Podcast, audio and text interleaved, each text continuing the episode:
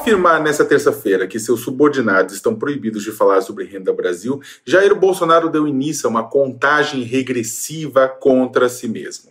A partir de 1 de janeiro de 2021, não haverá mais pagamento do auxílio emergencial, nem programa similar para ficar no lugar. Com isso, a tendência é que o aumento de popularidade que ele experimentou na pandemia, principalmente entre trabalhadores informais, comece a derreter e volte à época em que outra palavra, impeachment, era corriqueira.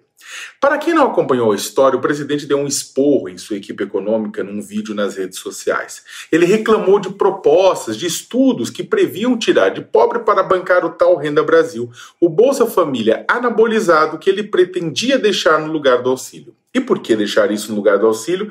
Porque a transferência de 600 reais por cinco meses e o impacto disso na economia são a principal razão para justificar que, mesmo com a fuga da classe média de sua base de apoio, sua aprovação tenha subido de 32% para 37%, segundo o Datafolha.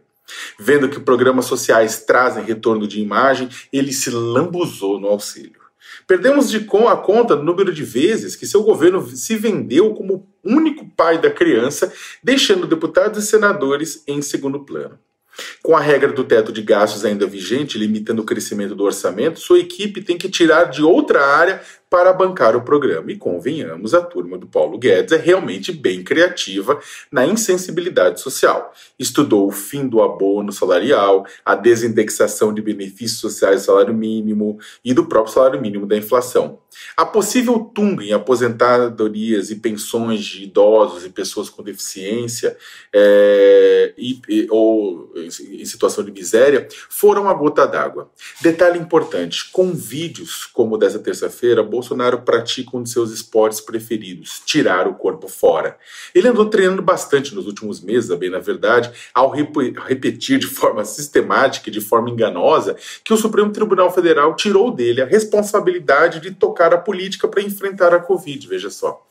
Agora veio passar sabão em sua equipe mostrando que tem comando, mas a culpa é dele, pois foi ele que colocou Paulo Guedes e suas crenças para gerir a economia do país a menos que ache que dá para fazer uma torta de limão usando frango assado.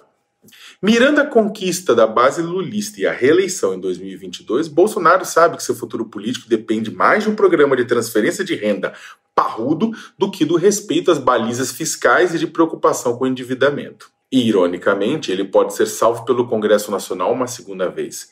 No início do ano, ganhou um presentão quando deputados e senadores rejeitaram sua proposta original de auxílio emergencial de 200 mangos com o aviso do fim do Renda Brasil, por mais que seja difícil imaginar que ele não vai tentar anabolizar o Bolsa Família, parlamentares começaram a discutir o andamento de projetos de renda básica, que não seriam universais, porque não haveria recurso agora, mas que já tramitam nas duas casas e poderiam ser um alívio para essas famílias, reduzindo drasticamente a desigualdade no Brasil. Ou seja, da mesma forma que deixou o trabalho pesado para prefeitos e governadores na pandemia, enquanto se divertia passeando de jet ski, promovendo aglomerações antidemocráticas e xingando jornalistas, ele pode deixar o quebra-cabeça sobre a renda mínima, a renda básica, a renda Brasil, para ser resolvido pelo parlamento. Depois, é só aparecer no final, propor uma leve alteração no projeto, sequestrar a paternidade, fazer um monte de lives chamando para si os votos, quer dizer, os méritos. Caso nada de novo apareça até 1 de janeiro, contudo, podemos presenciar sua popularidade inflada artificialmente perder o gás se a transferência de renda voltar ao escopo do Bolsa Família, 190 reais em média, 14 milhões de famílias. Talvez seja possível presenciar algumas mudanças em sua aprovação já nos próximos meses, a, a propósito, considerando que, baix, que ele baixou o auxílio emergencial de 600 reais para 300 até o final do ano, o que vai ter impacto na economia se o Congresso não mudar isso também.